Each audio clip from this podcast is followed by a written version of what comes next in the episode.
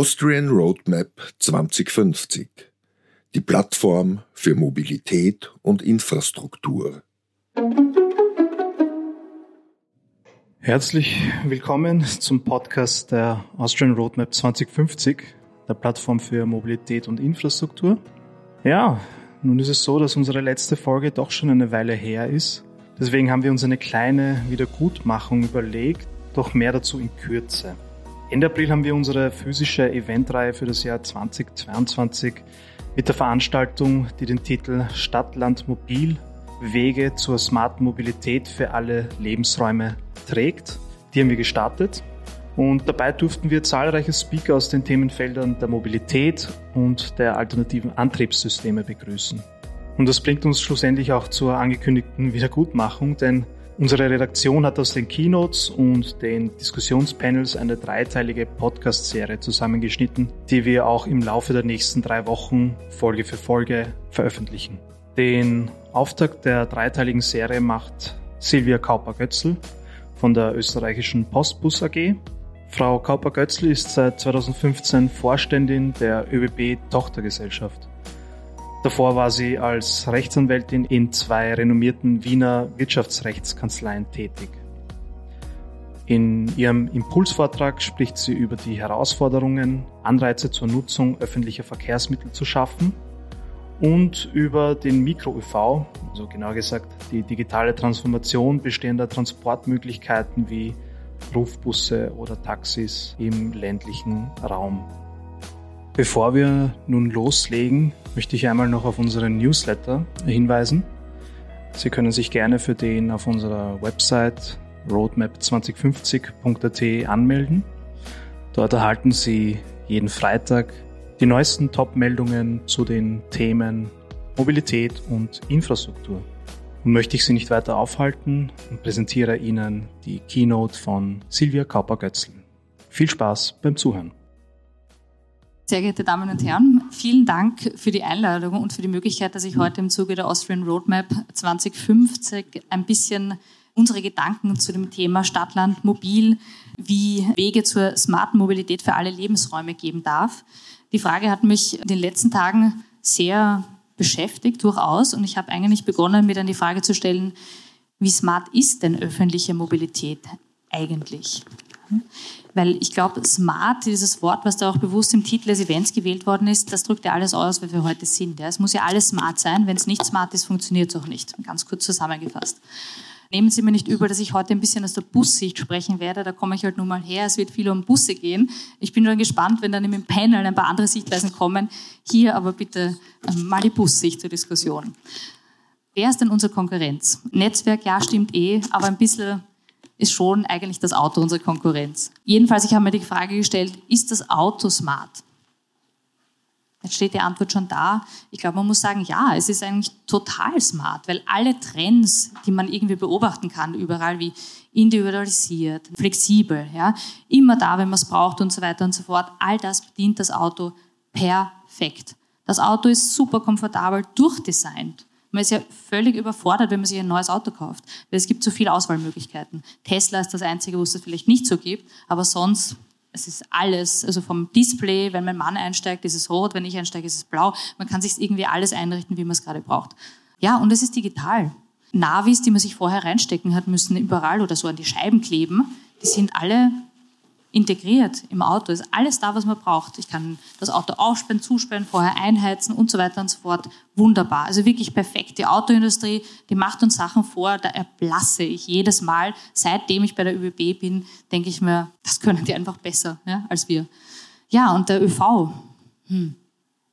Ich war mir nicht so sicher und ich habe mich nicht ganz getraut, Ja hinzuschreiben, muss ich ehrlicherweise sagen, weil ich glaube, wir sind noch nicht dort, wo wir sein sollten im ÖV, damit wir auch die Ziele, die wir uns gesetzt haben, erreichen. Ja? Ähm, nachhaltig ist, glaube ich, im Moment das Smarteste, was wir bieten können, weil der, ich habe vorher von Trends gesprochen, der Trend geht hin zu nachhaltiger Mobilität. Das erfüllt der öffentliche Verkehr in vollstem Maße und bitte auch der Bus. Ich muss es immer dazu sagen, ja, nicht nur die Bahn ist nachhaltig, sondern auch der Bus. Mit jedem Personenkilometer, den Sie dort zurücklegen, machen Sie nachhaltige Mobilität. Egal, ob der mit Diesel fahrt oder mit vielleicht mal Strom oder Wasserstoff oder was auch immer. Wir sind teilweise digitalisiert, gar nicht so schlecht. Wir haben Informationssysteme, da steht der Bus drinnen, die Bahn drinnen. Wir können wunderbar Apps runterladen, wir kriegen Informationen nicht nur über Homepages, sondern wirklich, das ist da. Wir können Tickets kaufen. Es ist eigentlich schon relativ viel auch passiert in letzter Zeit. Ja. Man kann vielleicht teilweise sogar beobachten, wo ein Bus wo eine Bahn ist. Es gibt Internet, WLAN in der Bahn und so weiter. Also ich glaube, ja, wir haben da aufgeholt. Wir wären besser. Staufrei. Hm. In der Regel muss ich leider dazu sagen, weil der Bus ist halt auch betroffen vom Stau, weil wir auf der Straße fahren. Die Bahn, die U-Bahn, die Straßenbahn ist staufrei. Ich glaube, das ist ein großes Thema, ähm, das durchaus eher auf der Minusseite beim Auto genannt werden muss. Manche mögen es, ähm, ich persönlich nicht. Wenn man sich über die, jeden Tag über die Südosttangente quälen muss, da glaube ich, gibt es andere Angebote, die besser sind. Aber leider, die Busse sozusagen leiden auch darunter, wenn die Straßen verstopft sind, stehen wir auch, es sei denn, wir haben eigene Busspuren. Und komfortabel habe ich mich getraut hinzuschreiben, weil ich denke, auch da ist der öffentliche Verkehr besser geworden. Wir sind nicht mehr mit der Holzklasse unterwegs. Wir haben exzellente Busse mittlerweile, die super ausgestattet sind und die auch wirklich gemütlich sind. Also komfortabel. Die Bahn sowieso habe ich mich getraut mitzunehmen. Das sind wir. So. Und was ist die Konsequenz von dem, dass das Auto smart ist, aber der ÖV noch nicht? Das. Wir sind ein Land der Autofahrer und Autofahrerinnen, nach wie vor. Auch bei aller Diskussion, die wir haben in Österreich, die Leute fahren am liebsten mit dem Auto. Und das hat sich auch nicht geändert, trotz der ganzen Diskussion, die in der Öffentlichkeit schon losgetreten wurde. Wir haben nicht nur ein Auto pro Familie, sondern zwei oder drei. Ja, ich war unlängst zum Beispiel in der, in der Steiermark, im Thermenland, wunderschön. Und was mir dort aufgefallen ist, dass die Häuser, die man dort sieht, nicht eine Garage haben. Die haben einen Carpark. Da gibt es Doppelgaragen und das ist nicht ein Haus, das sind fast alle Häuser und sicher die, die neu gebaut werden. Das sind so kleine zusätzliche Einfamilienhäuser, die man dort findet. Und die, der Trend ist sicher überall zu beobachten. Es geht eigentlich immer weniger ohne Auto, denke ich mir teilweise. Ja? Und natürlich, ich freue mich über Fahrgastzuwächse vor Corona. Die Bahn freut sich über Fahrgastzuwächse, die haben wir auch. Aber die Mobilität geht insgesamt drauf. Und dadurch verändern wir den Modal Split nicht. Und ich glaube, das muss man sich schon bei allen sozusagen Erfolgsmeldungen des ÖVs auch gefallen lassen, leider als Kritik. Es ist uns noch nicht gelungen, den Modal Split zu verändern. Wir sind in Österreich noch immer unter 30 Prozent. Und damit sind wir schlechter als einige andere Länder. Also kann man jetzt sagen, hm, Wohlstand, jeder hat ein Auto, holla trio. Aber ehrlich gesagt, wir sollten schon langsam doch ein bisschen anfangen umzudenken. Und in der EU sind wir da nicht vorne mit dabei, mit diesem Modal Split, den wir haben. Ja, Tschechien ist zum Beispiel deutlich besser, als wir das sind. So, also Hausaufgaben noch nicht gemacht, aus meiner Hinsicht. Und das ist auch der Grund, warum wir bei den Statistiken, die der VCÖ veröffentlicht, wenn es immer um die, sozusagen den CO2-Ausstoß geht, immer noch immer den Verkehr als großes Problem haben. Da ist der Transport dabei, aber auch die sozusagen persönliche, also menschliche, will ich mal sagen, darf Mobilität. Gut, Stadt-Land. Es gibt riesige Unterschiede, die uns auch schon ähm, sagen, welche Herausforderungen wir in den nächsten ähm, Jahren zu bewältigen haben. Die Stadt und das Land sind natürlich komplett unterschiedlich, wenn man sich die Herausforderungen anschaut. In Wien ähm, mit der hohen Bevölkerungsdichte gibt es enormes Potenzial für öffentlichen Verkehr. Es gibt noch mehr Verkehr über Autos. Es ist ein extrem dichtes Netz mittlerweile vorhanden mit dichten Haltestellen. Ähm, es, wir haben ein super ähm, Infosystem, das mir überall anzeigt bei den Haltestellen, wann der nächste Bus kommt, wann die U-Bahn kommt und so weiter. Wunderbar, hat sich extrem viel getan. Am Land, naja, also diese leere Haltestelle da, ähm, die ist leider auch ein bisschen sinnbildlich dafür, dass es noch immer sehr schwierig ist ähm, oder, wie soll ich sagen, ein bisschen mehr Zeit bedarf oder Information, Kenntnis von Fahrplänen etc., um sich auf den Bus ähm, um auf den Bus umzusteigen. Ja, es ist einfach ein Faktum, da steht ein Haltestellenhäuschen ähm, in, in der Wiese ähm, ist wahrscheinlich irgendwo ein Haus daneben, hoffentlich, aber es ist jedenfalls ähm, zu beobachten, dass es dort so ausschaut. Ja? Und am, am schlimmsten fand ich, das hat mich wirklich ähm, persönlich getroffen, dass jetzt im Zuge der Erhöhung der Treibstoffpreise, die ja wirklich wahnsinnig kritisch ist, natürlich für, jede, für jeden Einzelnen individuell, aber auch für uns. Also wir sind von Kostenexplosionen beim Diesel betroffen, die habe ich überhaupt noch nicht erlebt so. Ähm, dann hat man eine Umfrage gemacht in Oberösterreich und hat gefragt, na, steigt's doch um. Was Besseres kann uns im öffentlichen Verkehr gar nicht passieren, als dass die Treibstoffpreise explodieren. Plus 58 Prozent der Kosten hatten wir in Spitzenphasen jetzt im Februar. Ja. Ähm, und dann kommt so ein Artikel, drei Viertel aufs Auto angewiesen. Man kann gar nicht umsteigen. Das ist wirklich deprimierend. Also jetzt haben wir diese Rahmenbedingungen, die Leute auf die öffentliche Mobilität bringen könnten, wenn sie nicht immer, ja, ich fahre auch mit dem Auto, aber für so Verkehre oder für Wege, die man jeden Tag zurücklegt, Und es gelingt uns einfach nicht. Und Schlagzeilen am Wochenende keine Busverbindung in der Bezirkshauptstadt. Ähm, was habe ich noch rausgesucht? Autos gerade Unabhängigkeit spricht gegen Verzicht auf eigenes Auto. Hm. Ja, also ähm, ich glaube, wir haben noch viel vor uns. Smart sind wir da, wie gesagt, noch nicht ganz, wiewohl die Herausforderungen im Land größer sind. Was auch immer wieder auftaucht, ist das Thema der letzten Meile. Ein, ein, ein wirklich großer, großes Problem ähm, beim Umstieg auf den öffentlichen Verkehr ist, wie bewältige ich die Distanz von mir zu Hause zur Haltestelle. Mit dem Auto kein Problem, beim öffentlichen Verkehr ist das kein Problem, aber ein Thema. Man könnte auch zu Fuß gehen. Das machen die wenigsten Leute, aber es ist jedenfalls etwas, mit dem wir uns beschäftigen müssen und das auch bereits tun. Ja. Es gibt mannigfaltigste Ideen, die letzte Meile abzudecken. Und vielleicht auch noch ein Satz zum Thema Flugverkehr. Ich war ja, bevor ich beim Bus war, beim Personenfernverkehr der ÖBB und ich habe dort immer gesagt, hm, letzte Meile, die Leute fliegen doch auch und niemand redet über die letzte Meile beim Flughafen. Niemand. Warum tun wir das? Machen wir den Verkehr so gut, dass die letzte Meile egal ist? Ich glaube, das wird uns nicht gelingen. Ich glaube, wir müssen die letzte Meile abdecken. Und wenn man sich die Bewegungen anschaut von Menschen, die fliegen und von Menschen, die im ÖV sitzen, dann sind die Unterschiede riesig. Da macht der Flugverkehr nichts aus. Es sind 35 Millionen Fluggäste, wenn ich es richtig im Kopf habe, ungefähr. Alles vor Corona. Es sind über 900 Millionen Leute, die mit dem öffentlichen Verkehr fahren. Die Menge ist sozusagen verschwindend gering, wenn man das vergleicht mit der öffentlichen Mobilität. So, hier sind Varianten, so kann man das machen. Ich finde das alles berechtigt und wir brauchen das auch alles. Wir brauchen auch Vernetzung, wir brauchen Carsharing, wir brauchen Scooter, ähm, wir brauchen ähm, auch ein Taxi, wir brauchen Busse als Anbindung, wir brauchen auch das Auto und wir brauchen neue Mobilitätsformen und für die steht hier sinnbildlich der Mikro-ÖV, zu dem ich gleich noch komme. Aber alles hat seine Berechtigung, alles. Und wir werden auch alles brauchen, um die Leute sozusagen zur öffentlichen Mobilität zu bringen und diese Vernetzung zu schaffen. Ein Wort muss ich aber trotzdem zum Auto leider sagen, denn ich glaube, dass Park and Ride nicht die Lösung ist, um die letzte Meile abzudecken. Leider. So sollte das nicht ausschauen. Also so sehe ich die Mobilität und auch die Schnittstelle zwischen Stadt und Land nicht. Das ist das Tullnerfeld, das kennen wahrscheinlich einige. Ja. Es sind, glaube ich, jetzt 1700 Parkplätze geschaffen oder auch mehr. Ich weiß es nicht genau. Angefangen hat man mit 700. Es werden dauernd neue Flächen dazu versiegelt. Ich finde, das, mir, mir blutet das Herz, wenn ich das sehe. Der Bahnhof ist natürlich ja auch mitten am Feld. Ja, ist so. Es gibt so, ja, man sieht einen kleinen Bus, wenn man genau schaut. Da, der ist grün, grünes Dach. Ja, ein Bus es gibt Anbindungen. Ja? Man, man, hat das schon versucht. Und es gibt sogar jetzt ein Projekt, das sich damit beschäftigt, wie man das Tullnerfeld mit, mit, mit neuen Mobilitätsformen sozusagen besser anbinden kann. Aber in der Zwischenzeit hat man eine Park-and-Ride-Anlage gebaut um Millionen Euro und Flächen versiegelt. Und es geht ja vorne weiter. Also es geht immer weiter und ich habe wirklich große Angst, dass man glaubt, dass das die Lösung ist. Das ist sie nicht. Ich würde sagen, hier bitte einen Stopp mit Parkplätzen und mit Park and Ride und das nächste Mal ich darf mir so kritische Worte erlauben, wenn es ist ein Impulsvertrag, bitte in öffentliche Mobilität investieren. Eine Lösung, habe ich schon erwähnt, neben den allen anderen, die auch berechtigt sind, ist aus unserer Sicht MikroÖV. Was ist das? MikroÖV ist öffentlicher Verkehr, der eine Mischung ist zwischen Bus und Taxi.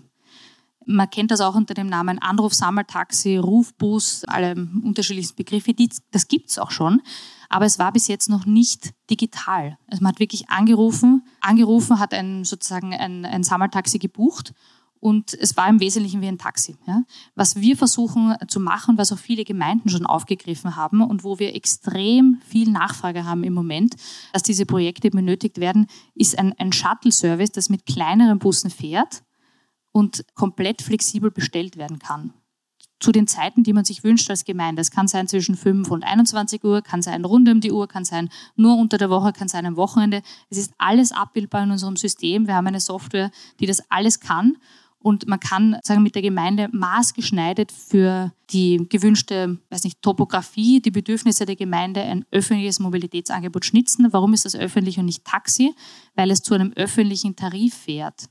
Das ist nicht Taxipreis. Das ist öffentlicher Tarif und man kann auch vereinbaren, dass man zum Beispiel eine maximale Wartezeit von 30 Minuten hat. Was auch immer, man kann alles vereinbaren. Und es ist es wert, das zu probieren, so wie alle anderen Dinge oder Ideen oder Lösungen es auch wert sind, das zu probieren. Die letzte Meile zur Bahn, auf das muss ich immer hinweisen, warum fahren die Leute ins Tullnerfeld nicht mit dem Bus, sondern mit dem Auto? Ja, weil der Bus meandert. Der Bus ist ja an sich für einen Schülertransport erfunden worden, also oder wird jetzt so eingesetzt. Und wir fahren zu jedem Dorf, weil es ist so Grundversorgung und überall in jedem Ort muss es einen Bus geben. Deswegen fahren wir durch alle Orte durch. Der Bahnhof ist weder der Endpunkt, noch ist es irgendwie darauf ausgerichtet in Wirklichkeit, meine Empfindung, dass Pendler zur Bahn gebracht werden. Es ist Schülertransport und ein bisschen Grundversorgung. Und deswegen sind die Leute auch so, dass sie sagen, bevor ich 40 Minuten im Bus sitze und zum Bahnhof fahre, setze ich mich lieber ins Auto und fahre 10. MikroÖV könnte eine Lösung bieten. Wir würden das gern probieren. Im Tullnerfeld ist es in Planung. Für viele andere Dinge eignet es sich auch, so wie Angebot von Mobilität öffentlicher in, in Gemeinden, eine komplett neue Fahrplanung, die man umsetzen könnte, um bestimmte zum Beispiel Verbindungen zwischen Städten, also jetzt mal nicht Wien nehmen, sondern einfach Kleinstädte, von denen wir genug haben in Österreich zu beschleunigen. Und das Ganze, das muss ich auch noch dazu sagen, nicht, dass der Postbus da das Land überrollen möchte und die Taxler killen möchte, sondern wir arbeiten zusammen mit allen regionalen Taxiunternehmen. Wir gehen zu denen und sagen, wir haben die Software und das System, wir können die Planung übernehmen. Wir wollen eine Ergänzung zum ÖV, den wir kennen und nicht eine Kannibalisierung. Ihr habt die Assets, die brauchen wir nicht neu, ihr kommt in unser System und wir machen das gemeinsam. Wir machen es auch schon. Wir haben jetzt gerade ein Jahr im Donauraum Gusen Postbus-Shuttle gefeiert. Wir sind seit Dezember in Mödling. Wir fangen demnächst an im Liesertal in der Steiermark. Wir fangen im Mondseerland an. Wir beteiligen uns an Ausschreibungen derzeit. Es kommt, es ist Riesenbedarf da. Es könnte eine Lösung sein. Ja, ja. Und zum Schluss ein paar Thesen. Was brauchen wir denn? Einfacher Tarif, einfacher Vertrieb. Ich glaube, da sind wir schon relativ weit. Ja, auch das Klimaticket hat es natürlich sehr vereinfacht. Ich glaube, auch international gesehen höre ich immer wieder, Klimaticket ist toll, wie habt ihr das geschafft in Österreich? Das ist ein guter, ein guter Schritt. Es gibt auch die VAO, es gibt sozusagen Initiativen, wo man alles vereinheitlicht und, und sozusagen ähm, abrufbar macht für alle Fahrgäste, dass man sich erkundigen kann, welches Angebot es gibt. Zweiter Punkt, Angebot, Angebot, Angebot bitte ausbauen. Wir brauchen einen Ausbau im öffentlichen Verkehrsangebot. Es wird uns nicht gelingen mit dem, was derzeit da ist, dass wir die Leute aufs Auto bekommen. Die Kronenzeitung hat es untersucht. Es, geht, es reicht noch nicht. Und ich habe mir jetzt heute in der Früh die Entwicklung des Buslinienverkehrs in den Verbünden gesamthaft über Österreich angeschaut. Seit 2015 bis 2020 ist das Angebot um sieben Prozent ausgebaut worden. Das ist, glaube ich, nicht genug. Wobei Covid hat vielleicht noch ein bisschen was dazu beigetragen, aber ich glaube, wir brauchen mehr davon. Langer Atem. Ich habe schon gesagt, jedes Angebot hat seine Berechtigung. Warum langer Atem? Wenn wir das ein Jahr machen oder zwei Jahre und dann alle kommen und sagen, oh, die sind alle leer, niemand fährt dort, ja, das ist, niemand kennt das und so weiter, dann dürfen wir bitte diesmal nicht aufhören. Weil das Angebot, das wir neu machen, bewirkt eine Verhaltensänderung. Und Verhaltensänderung, jeder, der sich ein bisschen mit Hirnforschung beschäftigt hat, weiß man, das geht nicht von heute auf morgen. Wenn das Auto vor der, in der Garage steht, das Zweitauto, man gibt es nicht einfach weg. Man muss es erleben, dieses Angebot, und sehen, dass es funktioniert. Und wir brauchen Bürgermeister und sonstige Stakeholder in Regionen, die das nützen, den öffentlichen Verkehr und zeigen, so geht's. Das ist extrem wichtig. Und mein Appell, wenn wir mit Gemeinden reden oder mich sonst jemand fragt, ist immer, rechnet's damit, wir brauchen lange, bis die Leute umsteigen lernen. So. Und Finanzierung sicherstellen. Es endet immer bei dem Punkt, leider. Aber wir brauchen natürlich, wenn wir das Angebot erweitern wollen, wo ich mich jetzt hinstelle und sage, baut das Angebot aus, natürlich brauchen wir auch Geld. Also gratis ist das nicht. Vor allem, wenn wir die Tarife leistbar halten wollen, was ja auch gleichzeitig als Ziel verfolgt wird. Wir brauchen, wenn wir Verkehrswende haben wollen, in dieser Zeitenwende, in der wir uns jetzt befinden, habe ich auch schon öfter gehört, wir brauchen eine Finanzierung für den öffentlichen Verkehr. Das kostet was. Ja? Und ich glaube, das ist auch ein, ein Appell an die Bundesregierung, nur die sozusagen Klimaziele zu unterschreiben, sondern auch entsprechende Mittel zur Verfügung stellen, dass das umgesetzt werden kann im ländlichen Raum. Ja. Und bevor ich zum Ende komme, möchte ich nur eine Folie hier in diesem erlauchten Kreis noch zeigen, die mir ein Anliegen ist, weil wir auch über alternative Antriebe gesprochen haben. Die schaut so aus. Nur damit Sie einen Eindruck haben, wie es im österreichischen Busmarkt jedenfalls derzeit ausschaut. Wir reden ja ganz viel über E-Mobilität und über Wasserstoffbusse. Österreich, das ist eine Statistik aus 2018, ja, aber es hat sich nicht so viel geändert seitdem. Deswegen verwende ich sie noch immer. Ich beschäftige mich schon sehr lange, sehr intensiv mit alternativen Antrieben und es ist uns nicht gelungen, wirklich einen Stein ins Rollen zu bringen. Der Postbus hat 2419 Busse. Ungefähr wie viele davon sind mit alternativen Antrieben betrieben? Ideen? Mehr als 20? Sechs. Also sechs Stück. Das größte Unternehmen, Busunternehmen in Österreich hat sechs Stück alternativ betriebene Busse. Nehmen wir die O-Busse mal raus, die in Salzburg fahren. Ja. Es hat sich noch nichts getan. Vier Busse fahren in Oberösterreich. Elf Stück kommen jetzt dazu im Schweinbader Kreuz, auf die wir uns wahnsinnig freuen. Endlich geht's los. Es ist ein extrem wichtiges Projekt für uns. Es ist wirklich super. Aber es ist noch immer unter in 0,00 irgendwas, also 17 Busse von 2419. Hm. Ja. Wir haben ganz viele Projekte am Laufen und ich habe trotzdem Hoffnung, dass sich was verändert. Ich bringe das nicht nur mit, um da sozusagen ein polemisches Statement abzugeben. Es gibt jetzt endlich eine Förderung. Wir haben lange darum gekämpft und wir haben eine EBIN-Förderung, die mit 256 Millionen Euro dotiert ist, die technologieoffen ist und hoffentlich auch so umgesetzt werden wird. Ähm, die ermöglicht es, dass Österreich bei alternativen Antrieben endlich einen Schritt nach vorne macht. Wir werden uns bemühen, dass wir Förderungen bekommen und Busse umsetzen können. Ich glaube, die Länder haben das jetzt auch sozusagen die Möglichkeit, mehr umzustellen, ja, weil auch für Länder sozusagen, Länder trifft das auch in der Finanzierung natürlich besonders hart, ja, Regulatorien oder die Clean Vehicles Directive trifft die Länder, aber es gibt keine Mittel. Jetzt geht's los. Wir haben jetzt im Eben Call, was ich informiert bin, durchaus einige Projekte eingereicht, die wirklich diesen Schub bringen könnten, den wir wirklich unbedingt brauchen.